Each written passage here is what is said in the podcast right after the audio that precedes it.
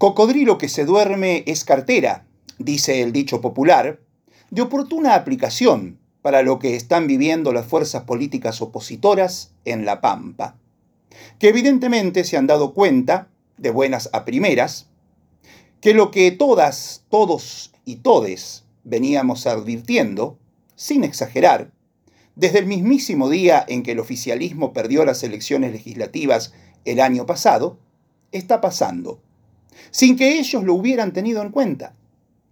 Insólitamente, pareciera que nunca se tomaron en serio la posibilidad de que el gobierno provincial adelantara las elecciones del año que viene, las desdoblara, se separara de las elecciones presidenciales del año que viene, y a ellos los agarró en pelo, en distraídos.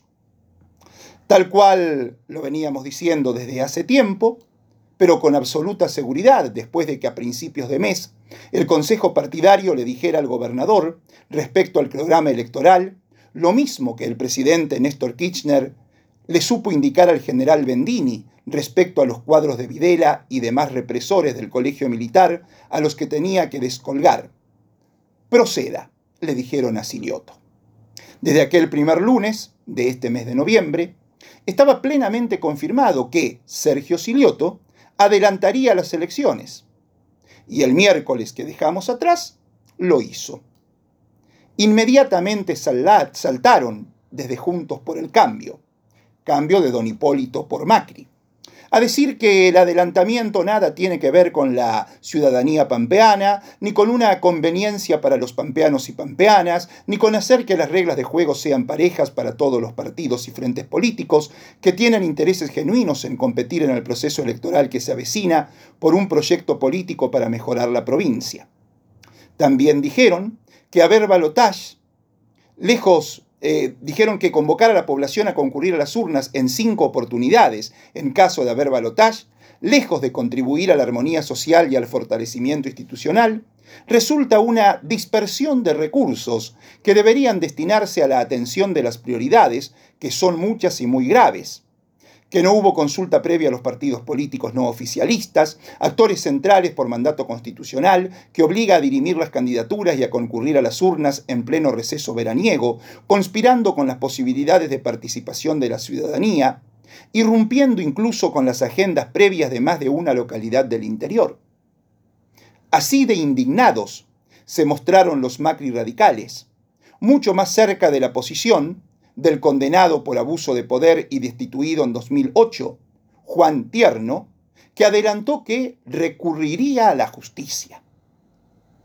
Y en un comunicado reclamaron, casi como implorando, exhortamos al gobernador Silioto a que reprograme el calendario electoral informado en la víspera por el ministro de Gobierno, extendiendo la fecha de la elección general y con ello los actos preparatorios para la selección de los candidatos previa consulta de los partidos políticos.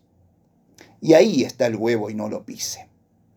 Es que como cocodrilo con destino de cartera, a los Macri radicales, este desdoblamiento se les viene encima y será el 22 de diciembre, es decir, dentro de nada más que 24 días, cuando tendrán que presentar las listas definitivas ante la autoridad partidaria competente. O sea, tienen ellos, los peronistas y todos los demás partidos o alianzas que quieran participar de las elecciones, menos de 25 días para determinar precandidaturas, listas y si hay unidad o van a la interna. Y ese es un enorme problema para la oposición mayoritaria en La Pampa. Pero es un drama del cual solo ellos son responsables porque claramente no han sabido administrar los tiempos como para, si no tener resuelta ya esa cuestión, estar por lo menos en vías de resolverla. Y no lo están, al menos para dar satisfacción al deseo de todos ellos de presentar para las elecciones generales la fórmula más competitiva, que suponían poder alcanzar a conformar. El 22 del mes que empieza pasado mañana, se les viene encima, y los radicales tienen dos precandidatos a gobernador y un par que quieren ser candidatos a intendente en Santa Rosa. y uno que quiere ir por la Intendencia de Pico. El PRO tiene su precandidato a gobernador y sus dos precandidatos a intendente de Pico. Pero además, radicales ni macristas creen que ninguna de esas candidaturas, así en forma separada, es la mejor que pueden armar desde la alianza Cambiemos. Cambiemos convicciones por un cargo. Ya lo hemos dicho en más de una oportunidad. Martín Maquieira definitivamente sería el favorito si se presentara como candidato de la alianza a intendente de Pico. Pero por orden de la rata Rodríguez Horacio, el jefe de gobierno protenio, tendría que ser el candidato a gobernador. Para hacerlo, tendría que sortear una interna. Pero además, no es lo mismo el nombre que proponen para candidatearse en Pico, Audicio, a quien Maquieira no le transferiría ni la mitad de sus votos si se postulara en ese cargo. Además, Audicio tendría que competir internamente con el radical Copo. Y para Santa Rosa, el PRO postula a Martín Arduin desde hace mucho tiempo. Pero eso no quiere decir que si los radicales le opusieran a Torroba, ganaría con facilidad esa interna. Claro que los radicales, siempre dispuestos a balearse los pies, pondrían al menos un candidato más en cancha, el Colo Reutemann, para dividir sus votos si hubiera interna. Mientras tanto, Daniel Kroneberger mira al cielo y desespera por cómo se le están desalineando los planetas, que él decía tenían que estar en fila para poder ganar las elecciones. Kroneberger cree ser el de mayor posibilidades para ganar una elección general. Y para eso pretende una compañera de fórmula macrista pura, que Maquieira le asegure el triunfo contundente en Pico y todo el norte, y que Torroba le achique la brecha que Di Napoli le saca a cualquier candidato opositor en Santa Rosa. Pero le quedan menos de 25 días para convencerlos a todos para que renuncien a lo que dicen aspirar y así tornarse Kroneberger competitivo. Y para colmo de sus males, Juan Carlos Marino no ha hecho saber para nada que resignaría su pretensión de ser candidato a gobernador por los de boinas blancas. El panorama es tremendo para la OPO, porque si en los próximos 24 días no llegan a un acuerdo, deberán ir a internas y el ganador será uno solo. O sea, de entre Kroneberger, Maquieira y Marino, el que gane esa eventual interna será el candidato a gobernador de Juntos por el Cambio.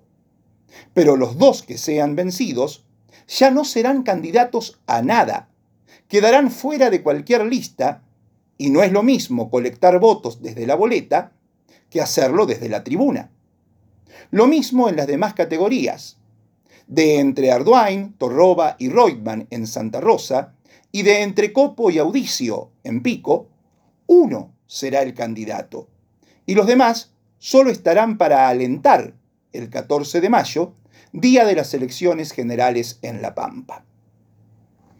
Indudablemente a seis meses de esos comicios, se vive un panorama muy distinto al del año pasado, cuando fueron las elecciones legislativas en las que Juntos por el Cambio se impuso por 12.000 votos. La realidad objetiva es que en aquel momento el Frente de Todos tuvo que acarrear con el lastre que le significó, en principio sorpresivamente, compartir el día de elecciones con los comicios en el resto del país, por lo que sus candidatos pagaron que se los referenciara con la gestión de Alberto Fernández presidente, que en un error inconmensurable, ninguno de sus candidatos fuera del norte provincial, que el ingeniero Berna estuviera ausente durante toda la campaña.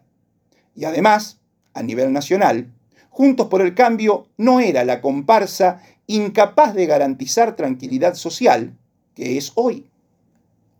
El desdoblamiento, en mayor o menor medida, lo va a despegar a Sergio Silioto y los demás candidatos del Frente de Todos de la imagen siempre pobre del presidente y de una gestión que sabe y hace saber que con una inflación cercana al 100% anual no podrá ser competitiva en los comicios presidenciales de octubre del 2023. Y así, mientras el equipo presidencial se limita a tirarle la pelota a Massa y que se la rebusque, sin ser Messi, para salvar a la elección, Silioto aspira a que pampeanos, pampeanas y pampeanes le valoren una gestión que justamente desde lo económico ha logrado impedir que el agujero que provoca la inflación en los asalariados alcance las dimensiones de boquetazo, de buraco, y ha puesto las herramientas del Banco de la Pampa al servicio de pymes y bancarizados en general, con líneas de crédito impropias ante semejante inflación, y se arriesga a innovar desde la economía popular y el apoyo a los mercados y producción de cercanía. La historia indica que el peronismo ha sido invencible cada vez que hubo que elegir gobernador para La Pampa. Pero además, ya el año pasado supo achicar la diferencia que los cambiemitas le habían sacado en las primarias. En aquella primera instancia se habían impuesto por 20.000 votos. Para las generales, el peronismo le descontó 8.000 sufragios. Hoy, el peronismo luce mucho más compacto, con todos los sectores dispuestos a aportar a la necesaria unidad, y el problema lo tiene la oposición, a la que le estalló en sus manos la bomba del desdoblamiento electoral sin haber resuelto ninguno de sus despelotes.